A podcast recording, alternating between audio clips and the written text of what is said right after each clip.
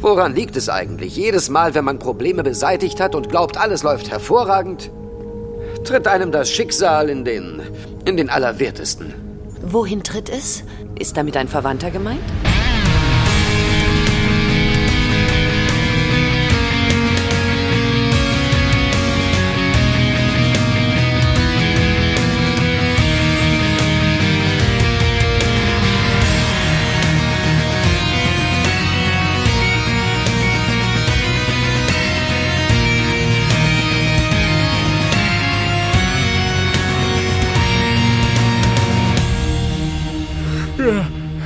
Willkommen, äh, liebe Schläferinnen und Schläfer, zu einer weiteren Ausgabe von Der Graue Rat, der Deutsche Babylon 5 Podcast. Heute ein äh, Zweier-Traumteam, möchte ich fast sagen, und ich begrüße im wunderschönen Köln am Ring den äh, Tim. Ja, herzlich willkommen aus dem Imperium an alle unsere Hörer und auch an dich, lieber Sascha. Wir machen heute eine kleine Zweierrunde hier. Uh, Schön. Das machen wir doch gerne. Ja, natürlich. Heißt, äh, wir brauchen heute nicht so lange. Wie schön. Es macht uns ja auch überhaupt keinen Spaß. Wir treffen uns ja nicht, weil uns das Spaß macht hier zum Podcasten, ne? Sondern weil Nein, wir überhaupt geltungssüchtig sind. Das ist harte Arbeit. Absolut. Vor allen Dingen über die Folge zu reden, über die wir heute reden wollen. Nein, eigentlich nicht. Eigentlich macht das tatsächlich Vergnügen, um unserer Wertung da schon ein bisschen vorauszugreifen. Wir reden nämlich heute über Verräter. Und zwar Verräter ohne Schuld. Auf Englisch Divided Loyalties. Und äh, die wurde ausgestrahlt in den US of A am 25.07.1995, in Deutschland am 12.05.1996. Geschrieben hat es JMS und Regie führte Jesus. Nein. Doch. Jesus äh, Trevino äh, hat äh, Regie geführt. Jesus. Jesus José. Jesus. Hier- Jetzt bräuchten wir Mary hier. Ja, schade. Die wird uns den Namen rechts und links um die Ohren hauen. Das kann sie ja im Nachhinein noch tun. Mit vollen Namen heißt er nämlich äh, Jesus Salvador ähm, äh, Tre Tre Trevino. Mit, das N mit so einem komischen Ding drüber. Einer, einem Lutschlaut, hat mein Spanischlehrer immer gesagt.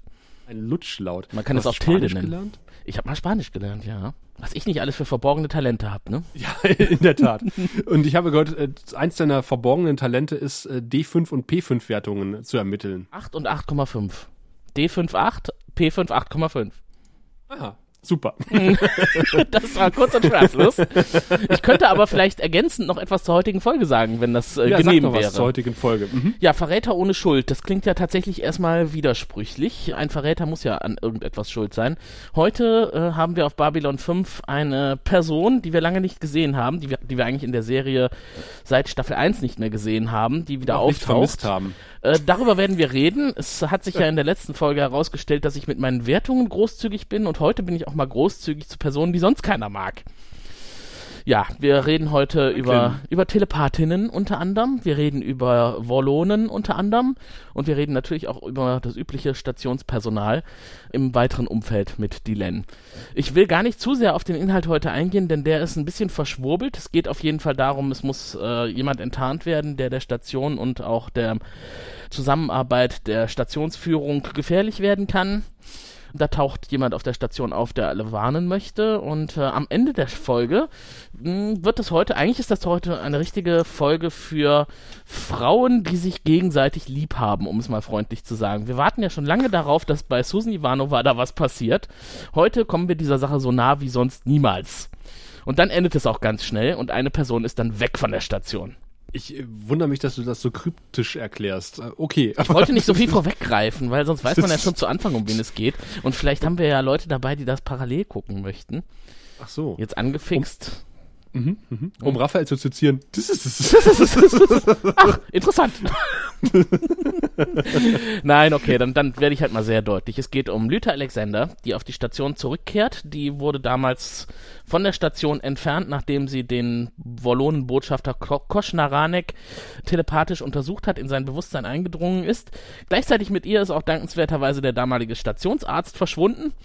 Und die kehrt halt jetzt zurück und warnt alle davor, Vorsicht, hier ist ein Verräter und wir wissen nicht, wer es sein kann, wir können es aber herausfinden, denn der hat eine zweite aufgebaute Persönlichkeit in sich und wenn ich das richtige Passwort telepathisch sende, so in einem 5 bis 10 Meter Umkreis um ihn herum, dann wird die neue Persönlichkeit übernehmen und man wird deutlich erkennen, dass äh, etwas passiert.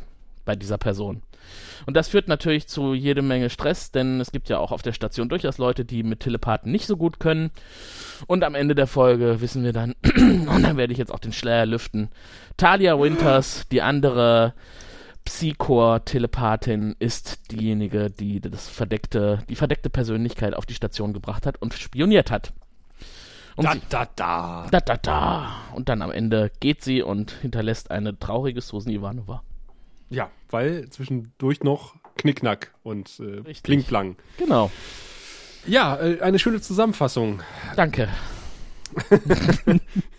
Es hätte fast in Universe Today stehen können. Und Universe Today ist die Zeitschrift, die zwei Personen auf der Station wenigstens lesen. Dylan und Sheridan. Ja, Und schon sind wir Steht in der ersten Szene. Richtig. jawohl. Der aussieht Ja. wie ein Geldautomat mit, einem, mit einer Plastikklappe oben dran. Irgendwie ist es das ja auch. Ja, äh, denn wir sind zwar in ferner Zukunft, aber Recycling ist immer noch hoch im Kurs. Wenn man eine Zeitschrift gelesen hat in Papier, dann wirft man sie danach zurück und dann gibt es einen grellen Lichtblitz aus, dem, aus diesem Automaten und dann wird die Zeitschrift recycelt und man kann sich schön dann direkt die nächste Ausgabe mitnehmen. Also Vorsicht, liebe Kinder, nicht zu Hause nachmachen. Nicht äh, wie beim Kaufland oder Real, beim Pfandautomaten den, den, äh, die Flasche zu spät loslassen. Genau. Ja, wer weiß, Das könnte böse ins Auge gehen. vielleicht ist äh, Sheridan ja sonst auch eher so ein bisschen geizig und hat da so einen kleinen äh, Nylonfaden dran befestigt an seinen Zeitschriften. Ist er auf jeden Fall. Und bevor der Blitz kommt, zieht er wieder. raus. Denn was lernen wir? Das kostet was, was die da tun, äh, denn sie haben eine Kreditkarte und die wird überprüft, wenn man da eine Zeitschrift kauft und dann teilt der Automat allen Umstehenden lauthals mit, ob man kreditwürdig ist oder nicht. Ja, das stimmt. Und man muss eine Bo Werbebotschaft über sich ergehen lassen. Mhm. Wie toll Universe Today doch ist. Ja, Zusätzlich zum Geld, was man bezahlt. Also ich finde, sie haben das ganz gut getroffen und extrapoliert in die Zukunft. ja, also haben sie in den 90er Jahren schon sehr, sehr gewusst, dass den Menschen im Jahr 2017 sowas nicht mehr nerven würde. Und auch später dann nicht mehr. Also ich kann ja nur über die jetzige Zeit reden. Ja, also es gibt eine Zeitschrift und die Zeitschrift kann man sich nach Interessenslage selbst zusammenstellen. Und das Ja, tut, ist das cool. Ja, das finde ich sehr praktisch. Sheridan legt ja dann Wert auf den erweiterten Sportteil, was zu einem Schmunzeln bei Dylan führt, denn sie mokiert sich ein wenig darüber. Äh, äh, Neugier, menschliche Neugier, das können wir Minbari ja überhaupt nicht nachvollziehen. Also für uns sind die Informationen relevant und äh, alles andere spielt keine große Rolle. Spruch ist und äh, der Computer sagt, ah, ihre Zeitung, lernen wie immer mit Klatsch und Tratsch von Minbar. äh, Eye on Minbar. Die ist aber leider noch nicht verfügbar. Wollen Sie die Zeitschrift trotzdem haben? Ja, ja, natürlich. Und sie sagt, naja, seit sie nicht mehr im Grauen Rad ist, kriegt sie ja nicht mehr viel mit von, von der Heimatwelt und äh, hält sich so auf dem Laufenden. genau. Und dann muss sie auch niemanden fragen, ne? Ich finde es auch schön, dass ihr nicht ganz so geglücktes Zusammentreffen mit den Reportern aus ein paar Folgen vorher nochmal Ja. erwähnt wird. Ja, das fand ich auch ganz nett, dass da nochmal der Zusammenhang hergestellt wurde. Weil sie ja gesagt hat, sie konnte mit denen nicht so gut. Es ist ja auch tatsächlich ganz interessant, sie liest ja hier eine Erdenzeitschrift, ne? Und äh, die Erdenzeitschrift beleuchtet die Minbari-Gemeinde. Insofern ist es äh, vielleicht für Diplomaten schon eine interessante Kiste. Allerdings Klatsch und Tratsch aus der Minbari-Gemeinde ist schon äh, für Minbari eher untere Schublade. Man könnte ja auch denken, dass die äh, Minbari-Botschaft äh, auf der Erde, von der wir ja erfahren haben, mal so eine Art Pressespiegel an Mhm. die Botschafterin äh, rundschickt. Aber ach, naja, Muss sie sie- macht das lieber selber. Muss sie bei dieser Zeitschrift nicht mehr machen, da ist sie selbst die Frau. Und es gibt äh, tatsächlich mehrere äh, Rückgriffe auf alte Folgen in dieser Folge. Das ist quasi der erste davon. Mhm. Und äh, die sind nicht mit der medizinischen Plexiglasstange von Dr. Keil äh, in die Handlung eingebaut, sondern äh, tatsächlich recht äh, unterschwellig. Mhm. Obwohl wir gleich eine Szene haben, die mich Es kommt gleich eine der geilsten Szenen überhaupt, oder? sehr an den Pilotfilm erinnert hat und Lüther Alexander in der Krankenstation. Aber da kommen wir nachher da zu. kommen wir später zu. Okay, dann war das nicht die geilste Szene, die ich meinte. Wir sind nämlich jetzt erstmal auf dem Mars, Syria Planum. Ja. Und da sind wir auf einem Abwasserdeck irgendwo in irgendwelchen Kanälen und man fragt sich auch, was ist das jetzt hier wieder? Sieht aus wie Braun 16 oder so auf Babylon 5. Aber nein, da unten trifft man sich subversiv und tauscht Informationen aus. Da ist ein äh, Informant, der ist ziemlich stark verletzt und der schafft es gerade noch, eine Information weiterzugeben auf einem Datenkristall an einen anderen. Und Ranger. An einen Ranger, genau. Und da habe ich mich ja wieder mal gefragt, das ist so eine Spezialität von Babylon 5, so unheilsschwangere Ankündigungen zu beginnen und dann mit einem Satz abzubrechen. wieder so ein abgebrochener Teilsatz. Sie sind auf Babylon 5 nicht mehr sicher. Erkläre ihnen. Äh, tot. Und vor allen Dingen muss es natürlich äh, der Datenkristall nach Babylon 5, weil sonst wäre es ja langweilig. Genau. Und da habe ich mir auch Ich habe gefragt, mir aufgeschrieben, super Klischee-Dramatik. So, Absolut. das war wirklich so aus dem Handbuch abgeschrieben, eins zu eins. auch so dieses, dieses Sterben in den Armen des, äh, Ja. äh, des äh, Marathon-Weitergebers quasi, ne, der den Stab entgegennimmt, um dann weiterzulaufen. Aber wir erfahren immerhin, es gibt Wasser auf dem Mars. Water on Mars, richtig. Und irgendwo läuft der Doktor durch. Ja. Offenbar ist das mit dieser halben Schwerkraft auf dem Mars auch nicht so dramatisch. Sieht nicht so aus da unten, ob's da, als ob es da ein Problem wäre. Ja, ist natürlich auch schwer zu simulieren in einer Fernsehserie der 90er. Ja, ach, da darf man nicht so genau hingucken. Nein, nein, nein, Muss doch den armen JMS jetzt hier nicht in die Ecke drängen. Ja, also wie gesagt, das war so ein bisschen so ein, so ein Teaser aus dem Klischeebuch. Jetzt kommt auch der Vorspann. Das hat mich alles jetzt nicht so weggerissen, aber äh, Szene mit der Zeitung war schon ein schöner Einstieg. Ja, absolut. Also es ist so richtig schön entspannt, wie sie sich da getroffen haben. Ne? So Alltag auf Babylon 5. Man trifft sich am Zeitungsautomaten. Und mit dem Alltag geht's gleich weiter, bevor wir aber noch da in einen äh, sehr gewöhnlichen Ort springen, der außergewöhnlich in Science-Fiction-Serien ist, äh, haben wir gesehen, huch, Patricia Tellman spielt in dieser Folge mit als Lüther Alexander. Und mein Herz ging auf. Ich mag doch Luther Alexander so sehr. Ach so, ich nicht. Ja, ich weiß. das Problem ist, wenn Luther Alexander auftaucht, taucht auch manchmal ein anderer langhaariger blonder Mann auf. Und der äh, hat es uns allen jetzt nicht gerade angetan im Team. Marcus. Na, Marcus? Ma Marcus Cole ist jetzt nicht unbedingt blond. Ich dachte jetzt hier eher an, äh, wie hieß er Byron. Byron so. kommt ja später erst. Immer wenn es um Luther Alexander geht, denke ich auch automatisch an Byron. Ja, aber Achtung, an den habe ich nicht gedacht. I didn't remember him. wink, wink. Ja, ja. Remember Byron.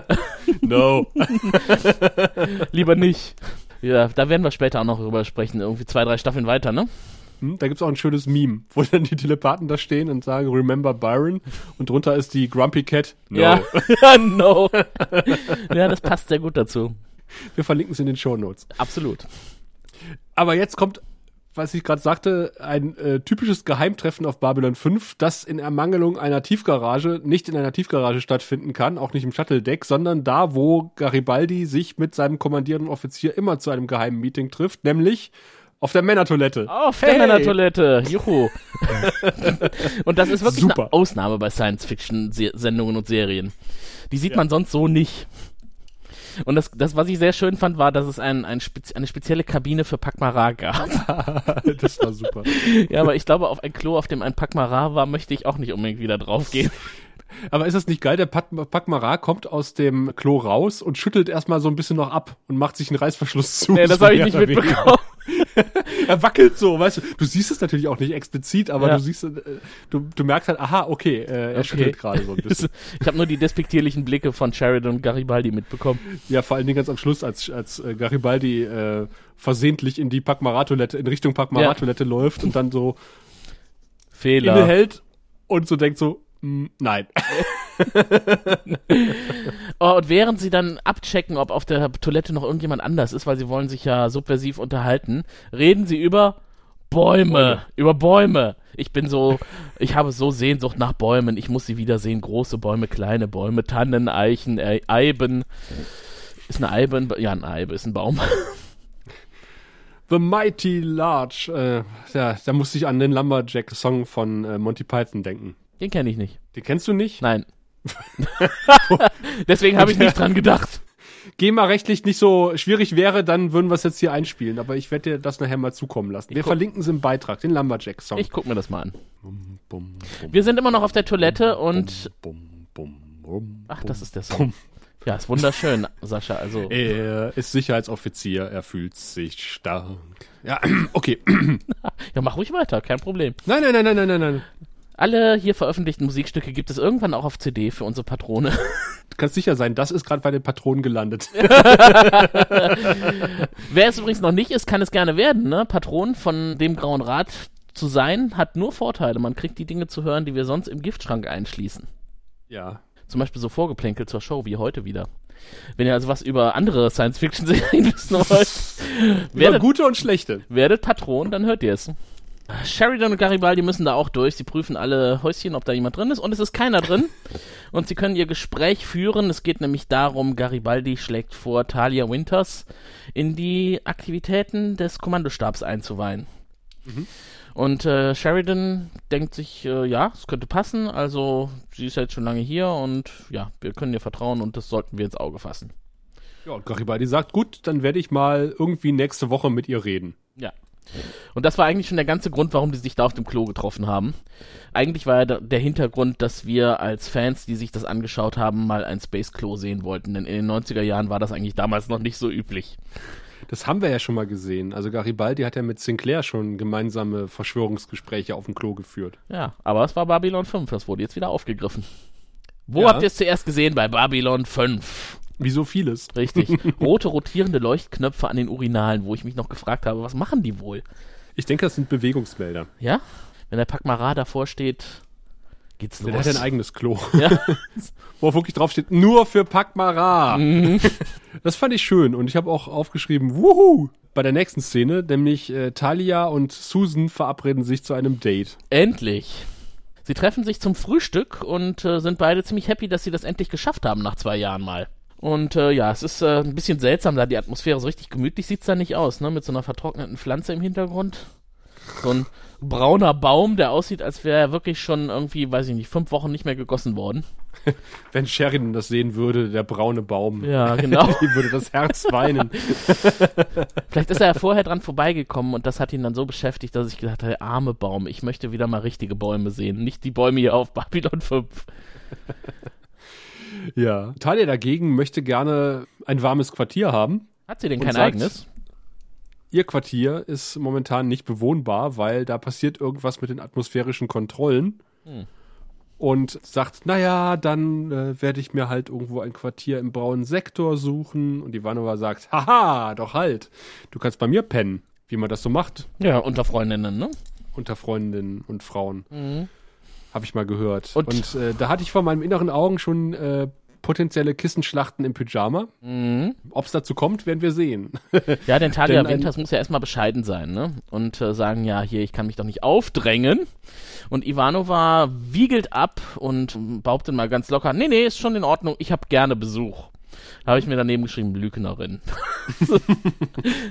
Den richtigen Besuch hat sie wahrscheinlich gerne, aber sonst ja eher nicht. Ja, vor allen Dingen von Telepathen. Also das ist natürlich ein starkes Stück von, von äh, Susan, die ja eigentlich eher eine Abneigung gegen Telepathen hegt. Mhm. Te, Bisher. Wobei wir ja immer noch nicht wissen, warum, aber vielleicht klärt sich das ja heute. Da, da, da. Meinst du? Ja, vielleicht.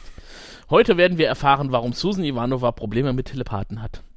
Aber erst später, weil Susan wird auf die Brücke gerufen, die keine Brücke ist bei Babylon 5, denn ein ähm, unidentifiziertes Schiff oder eins mit einer falschen Kennung, wie Garibaldi vermutet, ist durch das Sprungtor gekommen und treibt nun etwas dämlich vor der Station herum. Und äh, das erfordert natürlich eine sofortige Untersuchung und eine nette Kamera-Unschärfe-Verschiebung, habe ich mir aufgeschrieben, auf der Brücke. Wo wir nämlich erst hier den Lieutenant Corwin sehr unscharf blau illuminiert im Vordergrund sehen, während Ivanova scharf gestellt ist. Und ähm, dann wechselt der Dialog zu Corwin und er wird scharf gestellt, Ivanova ist unscharf und äh, das geht immer so hin und her. Gefällt uns dieser Kunstgriff oder nervt er uns? Äh, pff, er ist jetzt nicht übertrieben angewendet. Ich fand's okay. Okay. Ich fand's, ist erst mal positiv aufgefallen in dem Fall. Siehst du, mir ist er gar nicht aufgefallen. Also kann er mich nicht genervt haben. Ist doch auch schon mal was. Das stimmt. Ja, und äh, was muss man dann als nächstes tun, wenn man festgestellt hat, da treibt irgendwie so ein Schiff vor der Station rum? Man zieht es erstmal rein und schaut mal, was da so drin ist. Das Schiff wird Und, äh, angedockt. Und bart alle Leichen in einem Raum auf. Ja, genau. Ach so, das, war eine andere Folge. Das war eine andere Folge, ja. Denn in diesem Schiff sind keine 200 Leichen, da ist nur eine Lebensform drin. Und die wird dann erstmal rausgeholt. Aber bevor es soweit ist, das fand ich so großartig, auf in, im Undock-Bereich trifft Garibaldi auf Dr. Franklin. Und in der Tür, in der Luke zu dem Schiff, taucht dann eine von den Mitarbeiterinnen auf Kannst du mir mal sagen, wer sich für diese Frau das Kostüm ausgedacht hat? Das sieht ein bisschen in den Anzug äh, Im, im Ballonseideanzug, aus. weiten Ballonseideanzug mit großer Handtasche irgendwie noch umhängt, so als ob sie gerade zu Coop geht, einkaufen oder sowas. Wo man in den 90er Jahren halt einkaufen war und äh, Oder Rewe oder Real. Und genau, Rewe oder es gibt ganz viele Stellen, wo man einkaufen kann. Aldi. Richtig. Und die äh, berichtet dann erstmal, ja, wir haben hier eine Lebensform registriert, Humanoid. Und das ist ihr ganzes, ihr ganzer Auftritt in dieser Episode. Das ist meine einzige Zeile. Ja, und die steht da irgendwie so verloren oben an der Tür rum und die beiden stehen unten ganz weit weg irgendwo im Andockbereich und sie ruft das runter und sieht dabei echt sowas von dermaßen albern aus. Die Klamotten sind ja echt viel zu groß. Ja, Also. ja. und da, da später kommt noch einer hinzu, ne, ein größerer Typ. Die haben dieselbe Uniform an, denn die äh, bewusstlose humanoide Frau muss ja jetzt erstmal transportiert werden. Mit einer Bahre wird sie rausgetragen. Einer Trage. Eine Bahre. Nein, eine Bahre ist für Tote. Na, tot, Hallo. to, tot ist sie ja noch nicht, ne?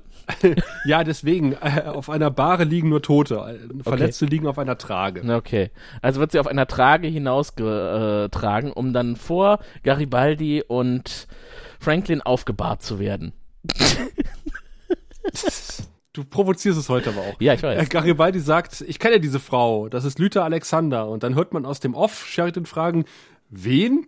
Und dann ist man zack bei Sheridan im Büro und er sagt, das ist Lüther Alexander und ich zeige dir eine Rückblende. Hm. Das ist auch so eine klassische Überblende, dass du quasi einen Dialog beginnst und in einer anderen Szene fortführst, der hier aber ziemlich gut gepasst hat. Ja, das gefiel mir auch. Ja. Äh, ein bisschen unschön fand ich die Schwarz-Weiß-Darstellung. Das war nicht so, äh, weiß nicht, wäre nicht unbedingt nötig gewesen, aber dann hätte es wahrscheinlich zu, zu sehr in der aktuellen Zeit ausgesehen, wenn man es farbig gemacht hätte. Ja, und JMS hat Glück, dass Sheridan in der ersten Staffel nicht dabei war und im Pilotfilm sowieso nicht. Ah. So hat er irgendeinen Unwissenden, der fragen kann, wer ist denn Lüther Alexander? Und, und äh, Garibaldi kann halt die ganze Background-Story von, äh, von Lüther einfach nochmal erzählen, ohne dass es so klingt wie, äh, warum heißt die Station Babylon 5? Wo sind denn die Aus anderen? dem Pilotfilm. Genau. Also hier ergibt es durchaus Sinn, dass Sheridan irgendwie von Lüther noch nichts weiß und nachfragt, wer das ist und Garibaldi ihn da ein bisschen brieft und den Zuschauer, der vielleicht die erste Staffel und den Pilotfilm nicht mehr gesehen hat oder verdrängt hat, inzwischen aus gutem Grund auch noch gleich mit. Was der Inhalt ist, das bedeutet, äh, Lüther, beziehungsweise Lüther hat damals Kosch gescannt, telepathisch, ist dabei wohl scheinbar teilweise in sein Bewusstsein eingedrungen und ja, das hat dazu geführt, dass sie und der alte Arzt damals, wie hieß er nochmal, ist doch irgendwie dein Lieblingsfreund mit der Plexiglasstange, Dr. Keil von der Station entfernt wurden. Oh mein Gott, sie haben Kenny getötet. Aber was sie gesehen hat bei Kosch, das hat sie nicht offenbart. Aber eine gute Überleitung, denn äh, wir erinnern uns alle an diesen Pilotfilm äh, mit der Plexiglasstange, mit der zufällig äh, bereitliegenden medizinischen Plexiglasstange, weil dort doch Lüther Alexander ihren Ausfall gehabt hat. Und was machen Sie da? Sie bringen ihn um. Du erinnerst dich. Ja, ich erinnere mich. Und äh, Lüther Alexander plus Krankenstation gleich Overacting, habe ich mir aufgeschrieben. weil Das steht uns jetzt nämlich auch wieder bevor. ja, sie ist ein bisschen. Lüther wacht nämlich auf und stellt fest, ich bin auf einer Krankenstation, also muss ich äh, wild herumschreien und mit einem, was ist denn das überhaupt, ein Pinsel? Was hat sie denn da in der Hand?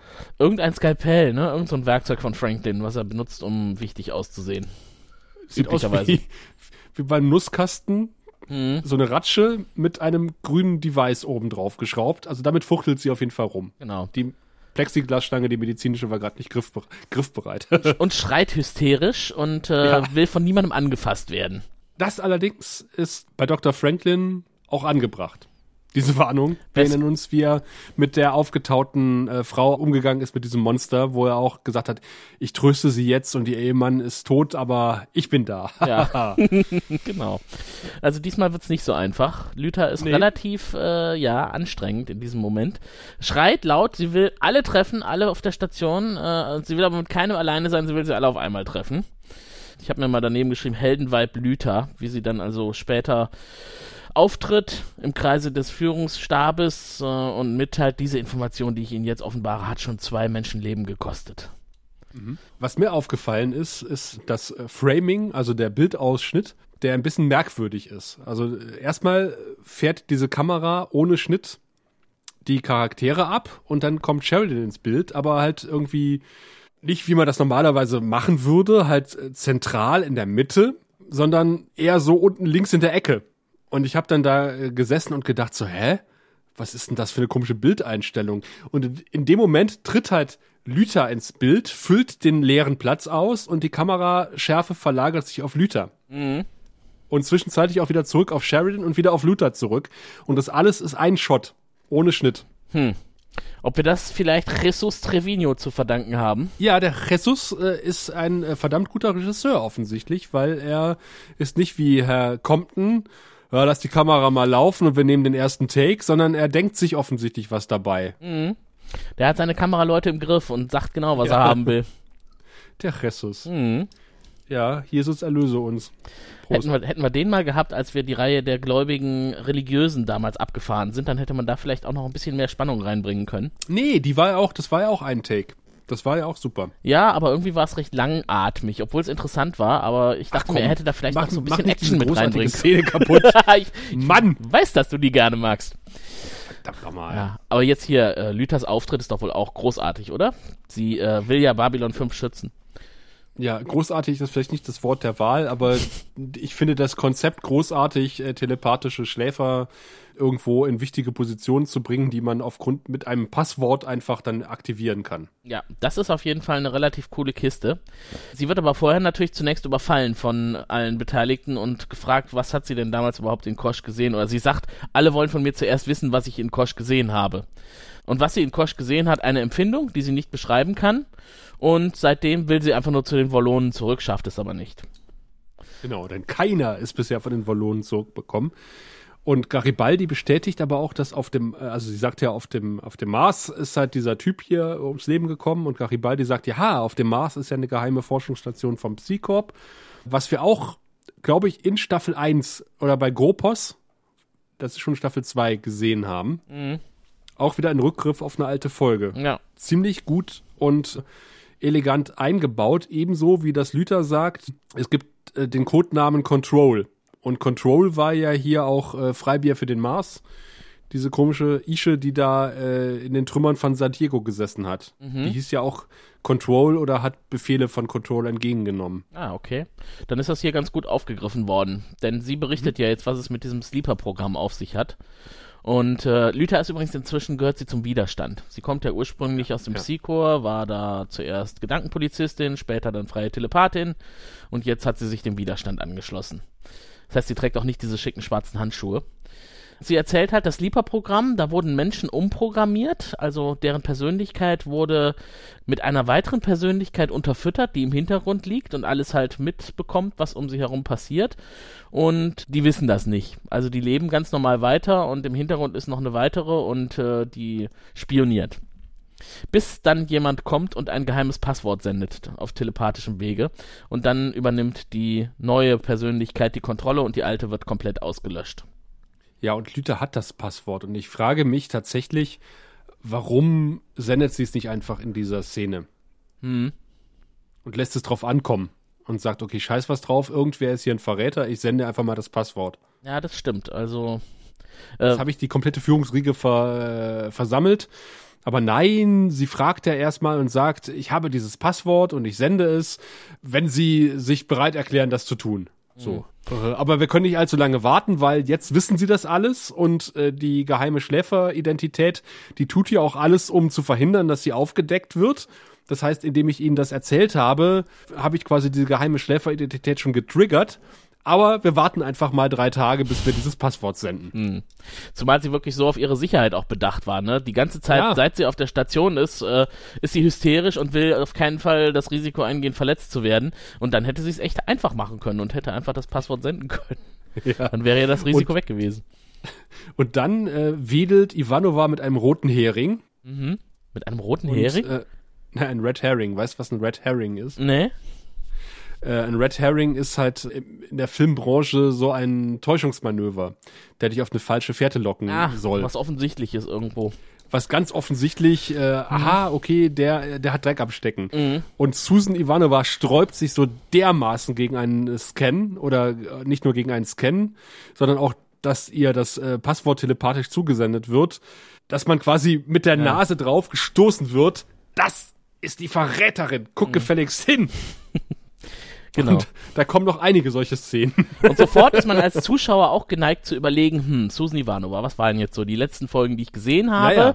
Kann es vielleicht sein, dass sie der geheime Spion ist und eigentlich die ganze Zeit gegen das Team gearbeitet hat? Äh, sie bestätigt das ja quasi auch am Ende der Szene nochmal, als sie dann sagt, kennen Sie den Ausdruck Schnapsidee?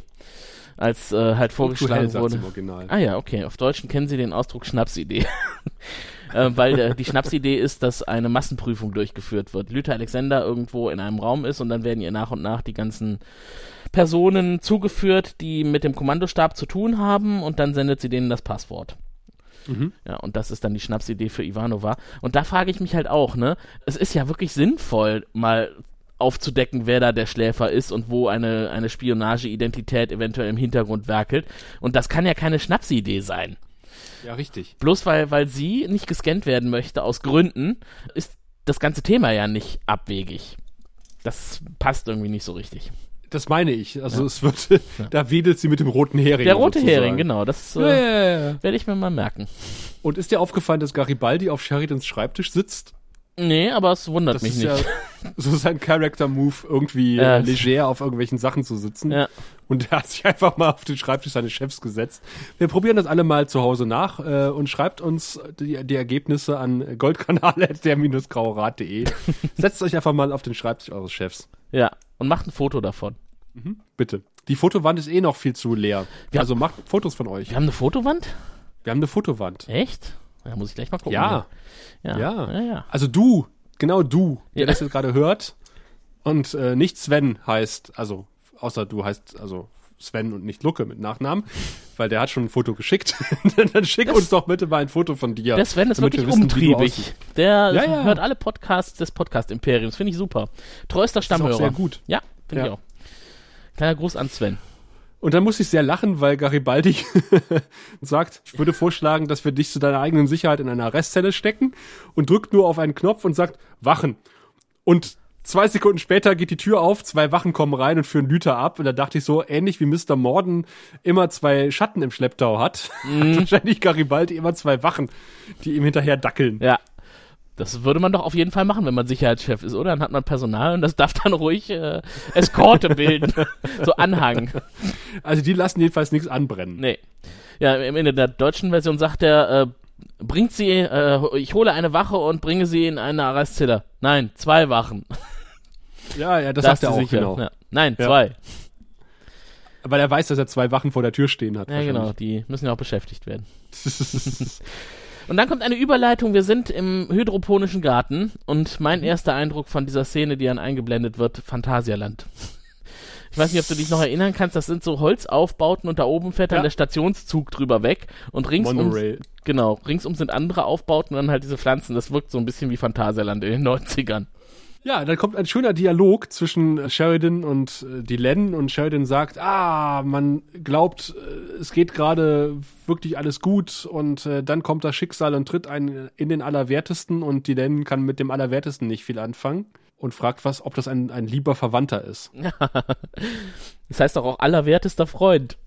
Ja, genau. Ah, das ist aber Dann schon sehr altmodisch, sagt er Und im dann. Original, äh, finde ich, haben sie es ganz gut übersetzt, weil im Original sagt er nämlich, äh, kick your butt. Mhm. Und äh, Dylan sagt, but what? und er sagt so, nein, nein, but. Und, äh, und sie fängt dann an, äh, but zu deklinieren. Äh, you but, he buts, äh, she buts, äh, we but. Ja. Also ich finde das mit dem Allerwertesten ist schon wirklich ganz gut, weil man kann da Ja. daraus ja auch ableiten, was wie es dann mit dem Witz von Dylan weitergeht. Das der allerwerteste, allerwertester Freund sagt man doch, dann sagt er, ach, das sagt man aber nicht mehr, das ist doch veraltete Sprache und dann sagt sie, wieso ist ihre Sprache etwa der Moderne und Mode unterworfen? Und dann ist nämlich das Eis gebrochen. Vorher ist Sheridan ja eher noch so ein bisschen in Mimimi-Stimmung, ne? Alles ist schlecht und ich habe so einen furchtbaren Tag hinter mir. Und dann in dem Moment lachen sie beide und dann kommt die Lenz-Zusammenfassung.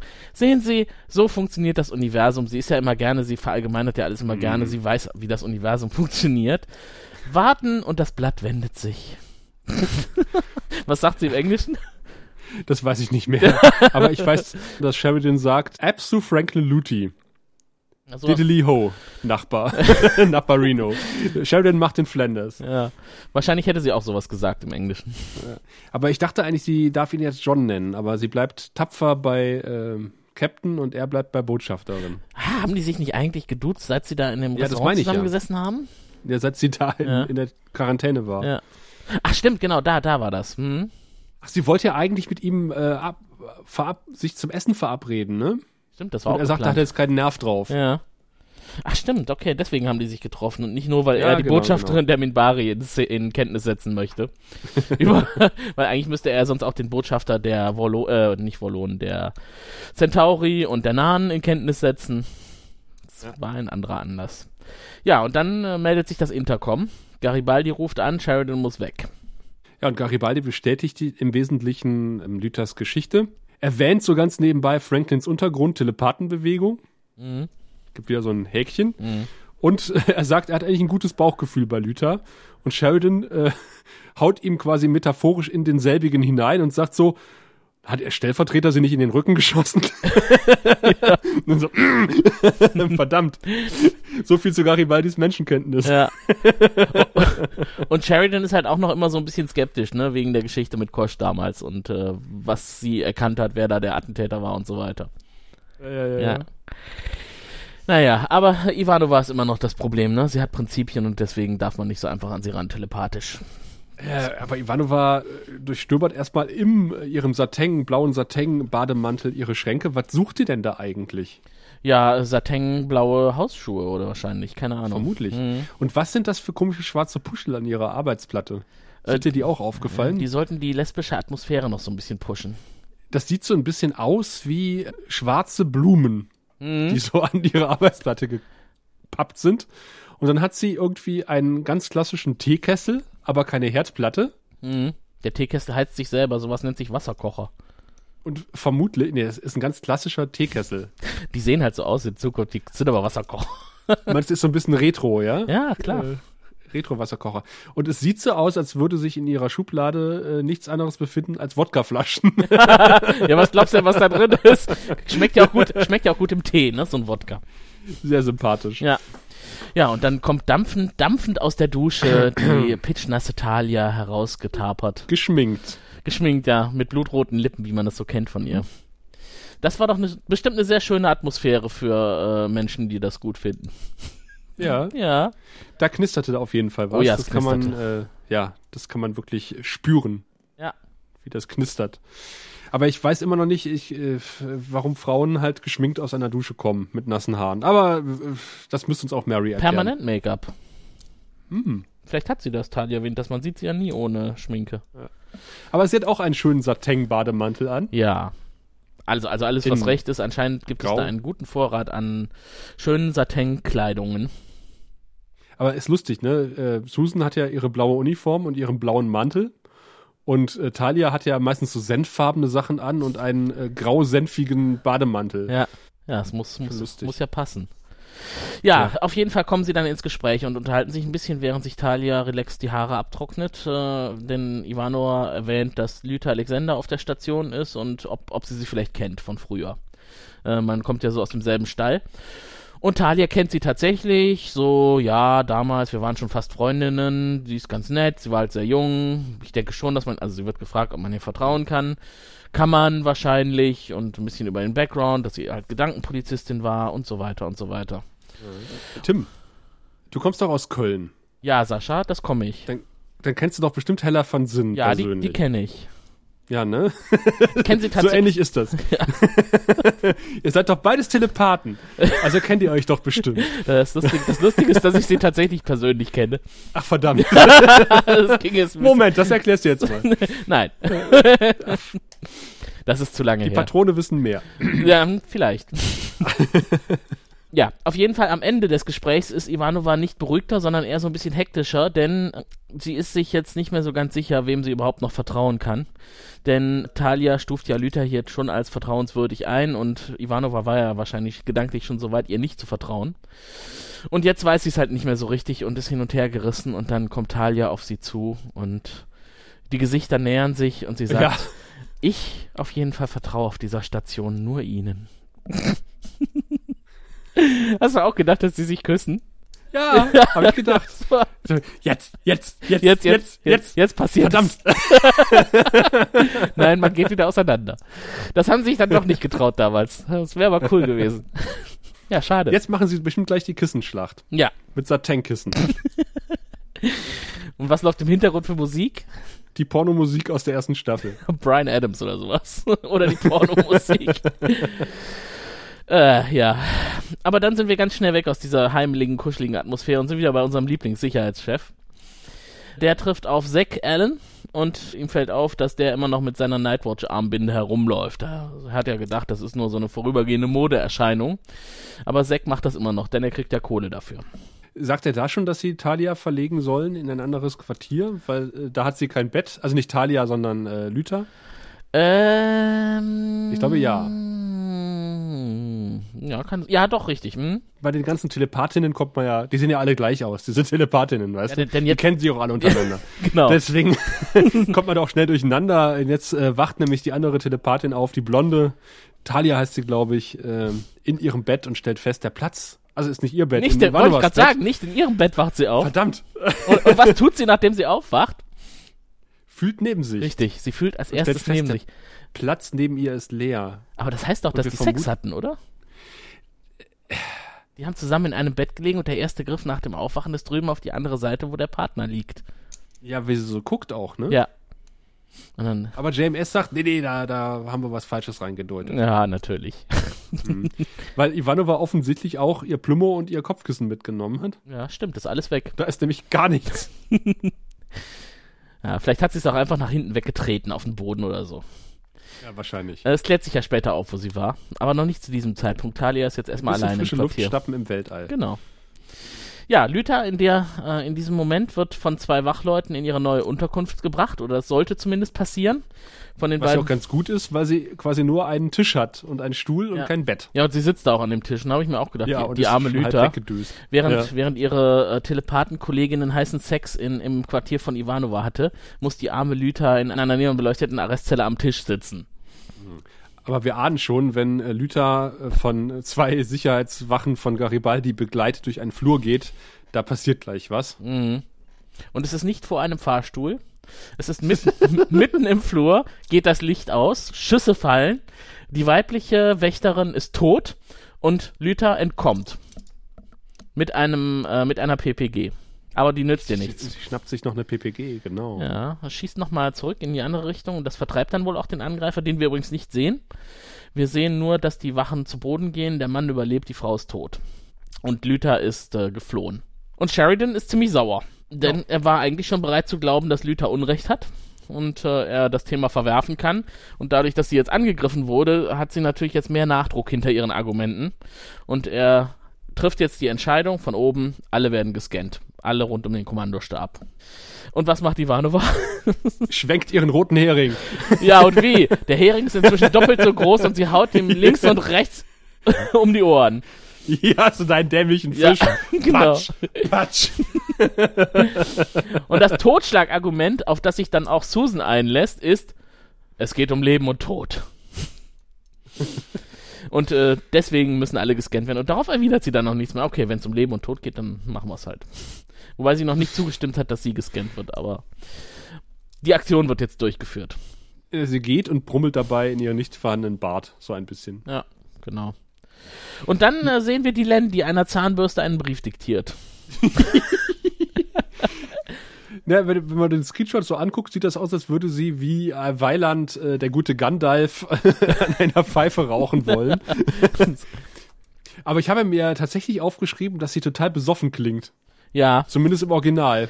ja, vielleicht weil sie Sie trinkt ja auch irgendwas dabei. Ah, stimmt, sie trinkt aus so einem kleinen Gläschen was. Ja. Das ist bestimmt was Alkoholisches von Minbar. Und im Original lallt sie wirklich ganz schön in dieser Szene. Und ich habe mich gefragt, sie ist ja nun keine äh, reine Minbari mehr, ob sie tatsächlich Alkohol jetzt verträgt. Mhm. Und da mal irgendwie Experimente wagt, während sie nämlich den Lumati einen abschlägigen Bescheid erteilt, dass sie doch irgendwie diesen Vertrag nicht eingehen will. Vermutlich, weil sie gelesen hat, wie die Lumati ihre Verträge unterzeichnen. Ja, wie Verträge besiegelt werden. Da kommt der Genau. Lumati-Botschafter vorbei. ja, sie weiß ja von Susan, wie schön das sein kann. Richtig. Schön ist aber auch, wie der äh, Text sich aufbaut, nämlich mal von unten, mal von oben, mal von rechts, mal von links.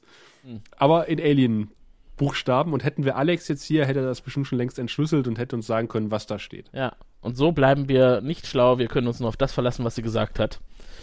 Und sie diktiert halt etwas. Wird dabei aber jäh unterbrochen, denn äh, die gute Lüther meldet sich zu Wort. Mhm. Und äh, die Len kann sich gut an sie erinnern, Mhm, als sofort. wäre es Mhm. gestern gewesen. Ja. Denn Lüther äh, fragt natürlich erstmal hier, ich bin wieder da und wissen Sie noch, wer ich bin? Klar, ich will mich mit Ihnen treffen. Und die Len ist sofort einverstanden, ohne weitere Nachfragen. Ja klar, wenn mich diese Frau, die ich jahrelang nicht gesehen habe, äh, auffordert, in irgendeinen obskuren Sektor zu kommen, laufe ich doch direkt mal los. Ja, wahrscheinlich äh, will sich auch kein Minbari mehr mit die Len treffen. Da ist sie froh über jede Abwechslung, die sie kriegen kann. Ja, genau. Und vielleicht kriegt sie auch noch, sie sieht ja, dass da auch äh, lange Haare auf der anderen Seite sind, vielleicht Tipps für ihre eigene Haarpracht. Ja ein paar Modetipps. Anderen menschlichen Frauen. Kann ja nie schaden. Sie kämmen sich gegenseitig die Haare. Schön. Hm? das wäre ja noch ein, eine schöne Ausklang für die heutige Episode gewesen. Alle Frauen der Serie treffen sich zum Haare kämmen. Sehr unspektakulär. Äh, Spektakulär ist allerdings, äh, dass äh, Susan einfach mal in Sheridans Quartier eingebrochen ist Mhm. und äh, dort auf dem Sofa sitzt, als Sheridan nach Hause kommt. Und äh, Sheridan sie erstmal gar nicht bemerkt, an ihr vorbeiläuft, so dumm, didel, dumm, didel, dumm. Und dann so, huch, was machen Sie in meinem Quartier? Und sie sagt so, naja, ich habe mich hier mal reingelassen. Sie sollten öfter mal ihren, äh, ihren Zugangscode ändern für ihr Quartier. Ja. Hat sie Und dann- prompt ausgenutzt. packt sie quasi äh, Kindheitsgeschichten aus und erzählt, warum sie sich so sträubt gegen einen äh, telepathischen Scan. Ja. Oder auch, dass ihr da irgendwas zugemeldet wird, telepathisch. Und äh, das hat was mit ihrer Kindheit zu tun. Wir wissen ja alle, ihre Mutter war Telepathin und ähm, ist nicht gut behandelt worden vom C-Core und äh, sie sagt, ja, ich konnte sie aber blocken und ich konnte auch von mi mich aus oder von mir aus in ihre Gedanken eindringen. Also ich bin auch eine latente Telepathin und das könnte mir meine Karriere bei der Erdallianz versauen, wenn das rauskommt. Und ich finde, äh, Susan spielt das angenehm zurückhaltend und äh, sehr glaubhaft. Wie sie da sitzt, wie so ein Schluck Wasser in der Kurve. Ich habe mir nämlich tatsächlich auch Gedanken darüber gemacht, ist das eigentlich wie so eine Art Vergewaltigung, was ihre Mutter bei ihr gemacht hat? Weil sie sagt ja, ihre Mutter wäre äh, in frühester Kindheit immer in ihre Gedanken eingedrungen. Sie hat dann zwar gelernt, das abzublocken, aber zuerst mal klang das wie ein ziemlich brutaler Akt, den sie da beschreibt. Nee, ich glaube, sie fand es sehr angenehm, Was? Weil, weil sie ihrer Mutter so nah sein konnte, aber dass sie halt sagen konnte, okay, jetzt habe ich gerade keinen Bock drauf, äh, ich ziehe mal meine, meine Schutzschilde hoch. Nee, Meine das das habe ich ganz anders verstanden, weil sie von ein? Eindringen sprach. Also sie sagt, sie Nee, sie drang in hatte- meine Gedanken ein.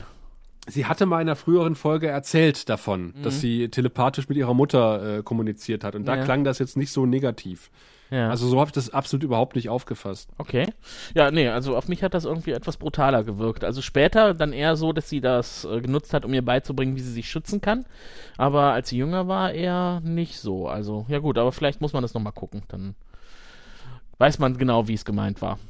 Aber Sheridan sagt ja, kein Problem, Susan, Verstehe wir ich. kriegen das geregelt. Ja, Wie auch immer. genau. Was aber zeitgleich noch passiert war, da sind wir jetzt gerade so ein bisschen drüber hinweggegangen. Äh, Susan hat noch Talia getroffen und die hat ihr mitgeteilt, mein, mein Quartier ist wieder bereit, ich kann zurückgehen. Und dabei wird ihr die Frage gestellt, wo sie denn gestern Nacht war. Und dann wird ihr halt auch gesagt, ja, ich war spazieren. Also Susan war spazieren, war nicht mehr im Quartier. Und Roter Hering. Roter Hering. Und dann kommt nämlich die Ankündigung, äh, ich mache mir große Sorgen und große Gedanken darüber, dass ich meine Freunde schon so lange belüge, in Anführungszeichen. Ne? Also, Ja, ja. dass er ein großes Geheimnis mit sich rumträgt. Und das ist dann das Fazit, dass sie sich in das Quartier von Sheridan selber einlädt, um da dann Butter bei die Fische zu tun. tun. Und äh, ja, zu erzählen, was es mit dem ganzen Telepathenkram auf sich hat und warum sie da so seltsam drauf reagiert. Und Susan sagte noch zu Sheridan, ich wusste zeitweise gar nicht, wer ich bin. Ja. Und äh, da, das triggert eine Erinnerung in Sheridan, nämlich an diesen merkwürdigen Traum, den er auf dem äh, Alienschiff hatte, Mhm. als er so halb komatös da an der Ecke döste. Und wir sehen ihn auch nochmal, nämlich Susan mit dem Raben auf der Schulter, die ihn fragt, wissen Sie, wer ich bin? Ja. Äh, Roter Hering. und die hatte eine seltsame Frisur in dieser Rückblende, ne? Ja, so eine Ace-Frisur. Ja, genau. Stimmt, genau. War im Grunde eine Ace-Frisur. Also auf einer Seite kurz, auf der anderen lang. Ja, Also, oder alles, wie, wie bei alten Herren, alles über die Glatze ja. ge gekämmt. 90er-mäßig. Ja, und wie geht's Aber- weiter? Die Len hat ja Sheridan auch informiert, dass sie sich mit Luther getroffen hat und äh, Sheridan hat gesagt, ja, Sobald äh, Luther bereit ist, finden wir uns alle ein und er kriegt einen Anruf von Dylan, die sagt, jetzt. Also trommelt er den Führungsstab zusammen. Sie treffen sich alle in seinem Büro und äh, Dylan führt Luther hinein und äh, verschwindet dann, als ihr gesagt wird, wir können dich hier nicht gebrauchen. Und man erklärt sich bereit, den Code zu senden und Sheridan sagt, ich als erster, damit alle anderen auch den Mut haben. Und es passiert nichts. Und die Musik wird ein bisschen dramatischer. Ja, die Musik ist in dieser Folge wirklich sehr äh, vertreten im Hintergrund. Jetzt kommt Sher äh, äh, Franklin dran und die Musik wird noch ein bisschen dramatischer. Aber es passiert nichts. Und Franklin wirkt erleichtert, dass er es nicht ist. Ja. er hätte ja sein können. Ich habe mich immer schon Wärst so du aber komisch auch. gefühlt. Also sie hat ja gesagt, äh, die Leute wissen nicht, dass sie die, Ja, die Schläfer sind. Also insofern ist klar, dass er erleichtert ist. ja. Aber hätte vielleicht einige seiner seltsamen Handlungen aus der Vergangenheit erklären können. Garibaldi erleichtert sich auch. Er legt nämlich seine Waffe ab, was eine erstaunlich kluge Idee ist, ja. auf die Garibaldi gekommen ist als einziger in diesem Raum. Aber ich bin der Einzige, der eine Waffe mitgebracht hat. Haha, macht's gut, ihr Trottel. Piu, piu, piu, piu. Okay, aber er gibt ja. Ähm, führt aber nicht seinem dazu, dass er bei der Sache selber dann ernst dazu zu Rate geht. Ja. Denn er treibt Spökes und tut so, als wäre er der Besessene, als das Passwort gesendet wird. Ah, ah, ah. Äh, buh, erwischt. Sorry, ich konnte nicht widerstehen. Genau. Sheridan droht damit, ihn das nächste Mal zu erschießen, wenn er das nochmal macht. Und äh, habe ich mir auch aufgeschrieben, das hätte böse nach hinten losgehen können. Ja. Denn er hätte ja schon schießen können. Da gibt's übrigens auch ähm, diverse Diskussionen, die damit entsponnen sind. Nämlich, dass, äh, dass Garibaldi tatsächlich ein Schläfer war und äh, aufgewacht ist und äh, die Situation gerettet hat, indem er so tut, als würde er nur spielen. Ah, okay. Und dazu hat Jay weil- Weiss bestimmt gesagt, nee, ist nicht so. Ja, weil es gibt ja diese komische, wir verlegen Lüther in eine, eine andere Zelle und bei der Verlegung wird sie überfallen Szene. Und das muss ja heißen, dass, dass ähm, die Schläfer, also wer auch immer da geschossen hat, äh, wusste, dass Lüther verlegt wird. Und äh, woher hätte das äh, Susan wissen können oder Mhm. Lüther, äh, ähm, äh, Talia. Also wird gesagt, die muss irgendwo noch einen Komplizen auf der Station gehabt haben, entweder Zack Allen oder Garibaldi. Ah. Dann ist allerdings die Frage, ob das Passwort, was da gesendet worden ist, quasi so eine Art Generalschlüssel für alle manipulierten Persönlichkeiten ist. Und es wird immer das, Masterpasswort. immer dasselbe Passwort verwendet. Ja. Und das wäre aber ein bisschen seltsam, weil man will ja manchmal auch nur einen enttarnen und nicht zwei vielleicht oder nur einen zurückholen und nicht beide oder ja. Also wenn man mehrere manipulierte Persönlichkeiten in einem Raum hat, dann würden ja beide vor- reagieren. Die, die Ausbilder stehen in einem Raum mit, mit lauter Schläfer-Telepathen zusammen und bloß nichts Falsches denken, bloß nichts Falsches denken. Genau. Versehen. Nicht Scheiße, alles- ich habe das Passwort gesendet. Nicht das Passwort denken. Ich darf nicht an blaue Elefanten denken. Blaue Elefanten, nein! Nein! und alle flippen auf. Ja, was glaubst du, wie es im Psycho abläuft? genau so ist das da den ganzen Tag. Womit Bester sich so rumschlagen muss. Wenn das Psychor von Garibaldi geleitet würde. Horror. Ja, aber jetzt wäre ja Susan dran und die Musik wird noch dramatischer. Jetzt werden wir es gleich erfahren. Sheridan sagt, nö, die stellen wir erstmal hinten an. Wir scannen erstmal Lieutenant Corvin. Wir lassen es spannend. Ja. Und dann kommen 15 oder noch mehr Leute und werden in Sheridans Büro gerufen und Sheridan sagt, äh, schön, dass Sie da sind. Äh, ich Ja. habe mir Ihre Akte angeguckt. Sie machen gute Arbeit. Sie können wegtreten.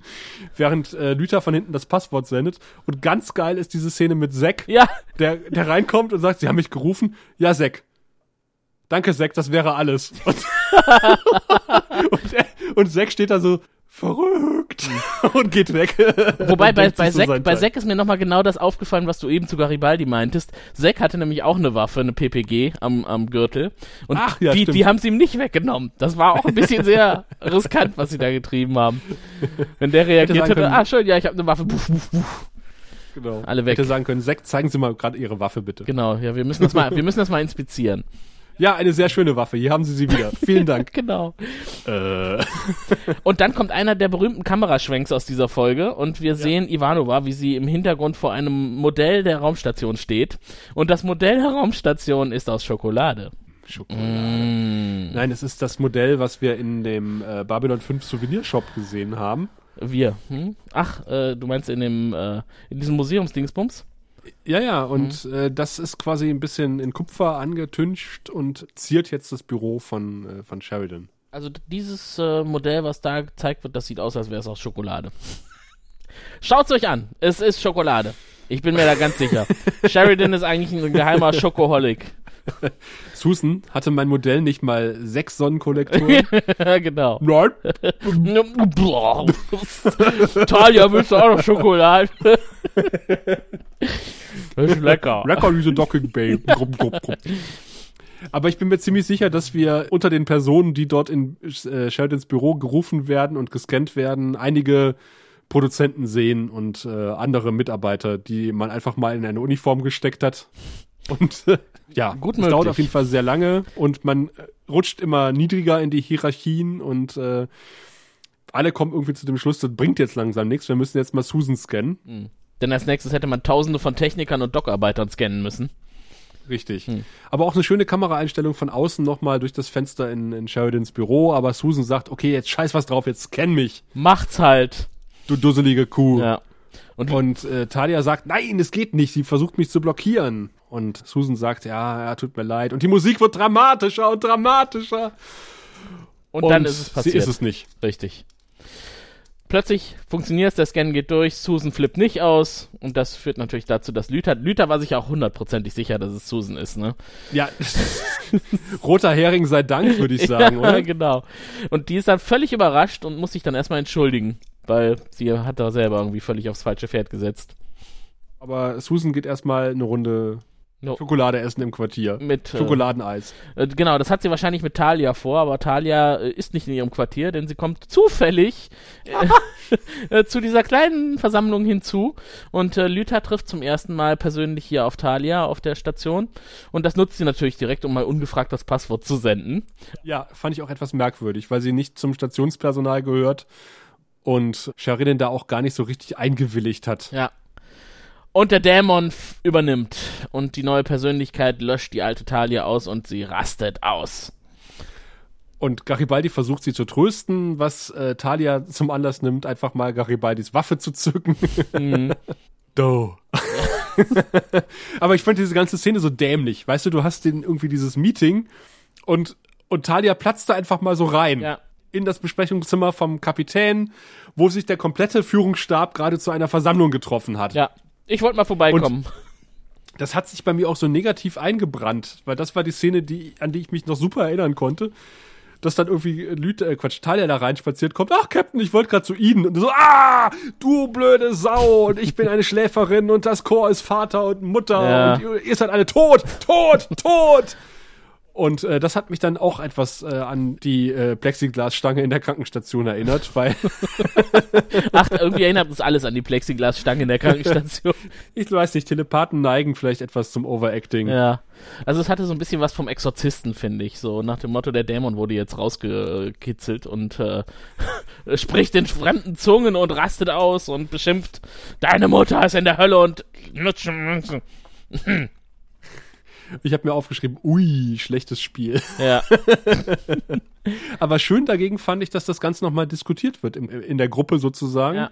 Und was hat das jetzt für Konsequenzen, Was weiß dass sie? Talia ausgeflippt ist? Was weiß sie? Wie könnte es das gefährlich werden? Und was kann man gegen sie verwenden? Gott sei Dank haben wir sie nicht eingeweiht, das hatten wir ja vor. Ja. Und das finde ich total schön, dass das ausgewertet wird. Mhm. Ja, es ist äh, relativ zielführend, was sie da tun. Sie stellen halt fest, außer über die Fluchthilfeorganisation weiß sie nicht wirklich was. Und äh, sie wissen ja über das Schläferprogramm Bescheid. Und eigentlich will das Psychor ja nicht, dass das äh, ans Licht der Öffentlichkeit kommt. Also ist eigentlich die Gefahr jetzt relativ gering, dass da was passiert. Und da macht man sich jetzt eigentlich weniger Sorgen. Allerdings hätte Sheridan trotzdem ganz gerne was gegen sie in der Hand.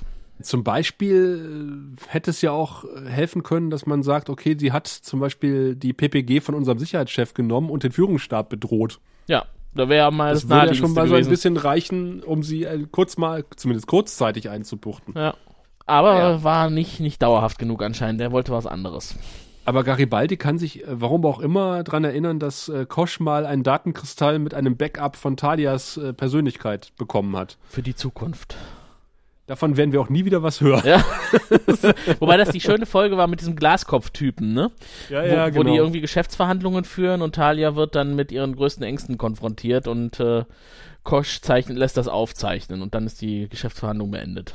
Dann äh, sind wir fast äh, am Ende, allerdings trifft Ivano, Ivanova natürlich nochmal auf Talia. Die offensichtlich zwischenzeitlich Zeit gefunden hat, einen Friseur aufzusuchen und sich eine leichte Dauerwelle machen zu lassen. Ja, natürlich. Jetzt, wo, wo die neue Persönlichkeit am Start ist, kann die sich doch nach ihren Wünschen gestalten. Es hat ihr wahrscheinlich nie gefallen, wie die alte Talia ausgesehen hat. Und sie schmeißt Susan ziemlich gemeine Sachen ans Ohr Mhm. oder an den Kopf. Ich habe mir gedacht, wahrscheinlich hat sich die gute Andreas Thompson gefreut, mal so einen fiesen Möb spielen zu können. Das war gemein. Also da hat mir Ivanova richtig leid getan. Ja. Sie kommt so auf sie zu und äh, hofft so ein bisschen, und ist die, von der alten Talia, ist wirklich alles weg oder ist noch ein bisschen was übrig? Und dann wird sie richtig angefahren. Hat sie sich mal einer Person gegenüber geöffnet und hat gedacht, sie hat eine Freundin gefunden, im wahrsten Sinne des Wortes. Aber ist nicht. Talia lässt sie da auflaufen. Eigentlich war Ja. es ja nur ihr Ziel. Im, Im Schlaf habe ich der Talia schöne Worte eingeflüstert, damit sie näher an dich herankommt. Ich hatte viel mit dir vor. Aber ja, das wird jetzt alles nicht mehr passieren. Und die arme, Ja, und- die arme Susan ist verletzt. Es ist sicher, dass äh, Talia tatsächlich tot ist und geht äh, deutlich geknickt aus ihrem Quartier raus. Ja. Und wir sehen aber noch, noch in der letzten Einstellung eine etwas nachdenkliche Evil Talia, wo wir uns fragen, ah, ist da wirklich alles tot? Hm. Oder das vielleicht uns fragen sollen, ich weiß es nicht. Vielleicht hat sie die Lippen auch ganz leicht zum Grinsen hochgezogen. Ja, das kann auch sein. Ja, und dann kommt aber der aber Cut. ich hatte da geistig irgendwie dann abgeschaut, oder hat, die nachfolgende Szene hat mich dann irgendwie rausgebracht, weil, weil Talia äh, hält da ein, nicht Talia, Lüther hält da einen Monolog bei Kosch im Nebel und ich habe da geistig abgeschaltet. da, da, Sie sagt, ja, ich habe ja aufgepasst, ich habe keinem was erzählt und ihr wart immer und äh, diese kleine Ecke, die ich immer von dir gespürt habe und ladi da di da. Und ich dachte so, aha. das, hat Kosch, Was? das hat Kosch auch gedacht, wahrscheinlich. Ja, ich hab gedacht, ey, ich zeig mich jetzt der alten Hoffens Hauptsache, die hält ihr Maul. aber, aber vorher muss sie ihm ja noch sagen, äh, wenn sie sich nachts öffnet und die letzten Ja. Winkel ihres Bewusstseins öffnet, wo sie ihn ganz tief drin verborgen hat, dann steigt er daraus empor und singt für sie in, und singt sie in den Schlaf. Wunderschön. Und das Aha. führt dann natürlich dazu diese wunderbare Beschreibung, die sie ihm da offenbart hat, dass er sich vor ihr, vor ihr auszieht und Ja. aus seinem Schutzanzug herausfährt. Genau, das habe ich auch aufgeschrieben. dass Kosch sich offensichtlich gerne mal in Anwesenheit von Frauen auszieht, weil bei Dylan hat das auch gemacht. Ja, genau. Und es führt ja auch zur, zur gewollten Reaktion bei Lüther. Ja. Ein Augenorgasmus, ein Augengasmus. Ja. Ja. Wobei sie da nicht mutig waren. Im, äh, in der Spiegelung des Auges hat man, den, hat man Kosch nicht so gesehen, wie er wirklich ist. Ich glaube mit Absicht, Tim. Ja, ist mir schon klar. Weil sie wahrscheinlich zu dem Zeitpunkt noch gar nicht richtig wussten, wie sie es darstellen. Aber man hört äh, Flügel Ja. flattern. Ja, das stimmt. Das haben sie tatsächlich verfolgt, dieses Motiv. Ah, jetzt wäre Ja. jetzt wär schön, einen Erstseher dabei zu haben, ne, den man noch so ein bisschen anteasern kann für die Zukunft. Und damit endet diese Folge im Licht, Das ging ja schnell. wie man es nimmt. Ja. Wie funktioniert das nochmal mit der Bewertung? Äh, das lassen wir am besten den guten Wir mal erklären. Sehen Sie, wir Centauri haben sechs. Äh, und jede Zahl steht für ein bestimmtes Niveau von Intimität und Lust. Also es beginnt bei eins und das ist, na ja, ja, ja. Dann kommt zwei und wenn man fünf erreicht hat, dann. Äh, Ja, ja, schon gut, Wirr, ich habe verstanden, alles klar. Ah, ist doch gar nicht so kompliziert. Nö. Nö. Sechs Centauri-Penisse sind maximal zu vergeben und wir schauen erstmal in die Hose, greifen dann hinein und äh, zücken unsere Penisse. Und äh, Tim, du darfst du immer als erster zücken. Ich habe zuletzt ja viel zu viel gezückt und das kam nicht gut an. Nein, überhaupt nicht. Nein, überhaupt nicht. Alle haben gesagt, Tim, du darfst nicht mehr so hochwerten. Und, und deswegen habe ich mir gedacht, heute werten wir mal realistisch und äh, Das sind deine Penisse. Du darfst davon so viele zücken, wie du möchtest. okay, dann vergebe ich für diese Folge sechs Penisse. Juhu. Nein!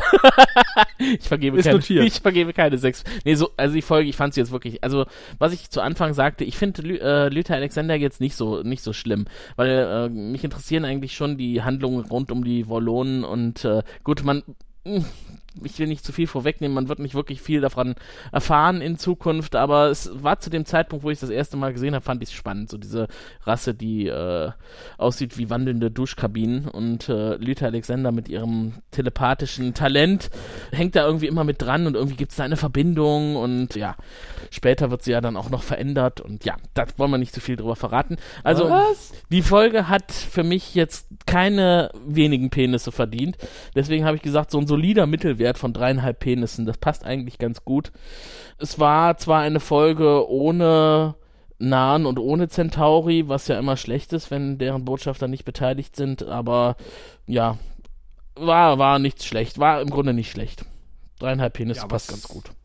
Was hätten die auch machen sollen? Äh, GK hätte noch mal fragen können, ob sie Sex haben wollen, zusammen, um Telepathen zu zeugen, aber Londo hätte man da jetzt irgendwie auch nicht so in die Handlung einbauen können. Weil sie hätten, sie hätten ja in der in ihrem Quartier eine Pyjama-Party machen können und dann wäre dann wäre JK auch noch mit dazu gekommen und hätte einen Nee, oder- oder Londo einfach- bekommen. Oder einfach nur Londo reinspaziert, Ladies, und dann, dann blendet die Szene aus. Und dann, dann kommen Londos Frauen auch noch dazu. Pest, Cholera. Szene und- ist Londo einfach nur pfeifend im Aufzug. Ja, so. genau. Und da trifft er auf Garibaldi, äh, da trifft er auf JK und sie grinsen sich an. Nee, das werden wir niemals erleben. Fanfiction. Ja, ja, ja. Orgie bei Susan im Quartier. Ach ja. Was sagst du denn dazu? Wie viele Penisse zückst du denn heute? Ich sage auf jeden Fall, ich habe die Folge schlechter in Erinnerung gehabt. Also es gab ziemlich viel, an das ich mich nicht erinnert habe. Ich habe mich nur an, wie gesagt, an diese eine Szene erinnert mit Talia, die zufällig in das Büro reinkommt. Das ist nicht Und das viel. schlechte Spiel, das schlechte Spiel von Lüther. Ja. Aber sie war tatsächlich besser als gedacht. Und vor allen Dingen diese ganzen Rückgriffe auf alte Folgen, die hier präsentiert werden. Und das tatsächlich äh, sehr unterschwellig, äh, hat mir ausnehmend gut gefallen. Geht ja teilweise zurück bis in Staffel 1. Und das ist jetzt in der Retroperspektive tatsächlich so ein Moment, wo man denkt so, wow, Hut ab JMS in den 90ern, wirklich so früh schon so viele Samen gepflanzt in der ersten Staffel, die jetzt so langsam aufgehen und man ahnt, man hat noch längst nicht alles gesehen und äh, freut sich ähnlich wie Sheridan auf die Bäume, die dann noch wachsen mögen aus diesen kleinen Samen. Ach, ist das ein schönes Bild. Ja, ist mir gerade erst eingefallen. Respekt. Und natürlich die, die angedeutete Liebesbeziehung zwischen Talia und Susan, die den äh, kleinen äh, Adoleszenten in der Adoleszenz begriffenen Sascha damals äh, natürlich äh, extrem begeistert hat. Äh, wir waren ja so einfach zu beeindrucken damals in den 90ern. Aber wir hatten ja nichts. als als äh, End 90 als End 19er, Anfang 20er. Mhm. Ja, also so als äh, was ist der Fachbegriff Twen? Ja. ja, ja. Tween, Tween, Twen, wo man so gerade ja von von von Liebesbeziehungen von zwei Frauen im Satin-Bademantel vielleicht doch das eine oder andere Mal träumen mag. Ja. Also wenn man wenn man äh, das mag. Ja. Und wie gesagt, die Kameraführung ausgesprochen toll. Mhm. War mir auch so nicht hängen geblieben. Was was negativ auffällt, ist natürlich, dass wir uns jetzt von äh, von Talia verabschieden müssen. Und ich hätte lieber mehr von Talia gesehen als von Lüther. Und ich hätte auch äh, lieber gesehen, dass die Beziehung zwischen Susan und Talia weiter ausgebaut wird. Und was mir auch negativ aufgefallen ist, ist wirklich dieses künstliche in die Länge ziehen des Scans, also bis es endlich zum Scan von, von Susan kommt. Wo ich denke so, Leute, Ja, ja, das. Hört auf, mir rote Heringe um die Ohren zu hauen und kommt endlich zum Punkt. Aber nein, dann muss halt noch der letzte Dogarbeiter gescannt werden, bevor Susan irgendwann sagt, okay, Na ich habe. Erbarmen mit den Zuschauern, ich lass mich jetzt scannen. Ja. Oder ich lasse mir jetzt dieses äh, Passwort telepathisch zuschicken, äh, schicken, um dann natürlich zu sagen, haha, war ein Spaß, es ist nicht Susan. Wo ich denke so, oh, da hätte man jetzt vielleicht irgendwie nicht so lange um den heißen Brei rumreden können. Zeigt mir das auch einfach endlich.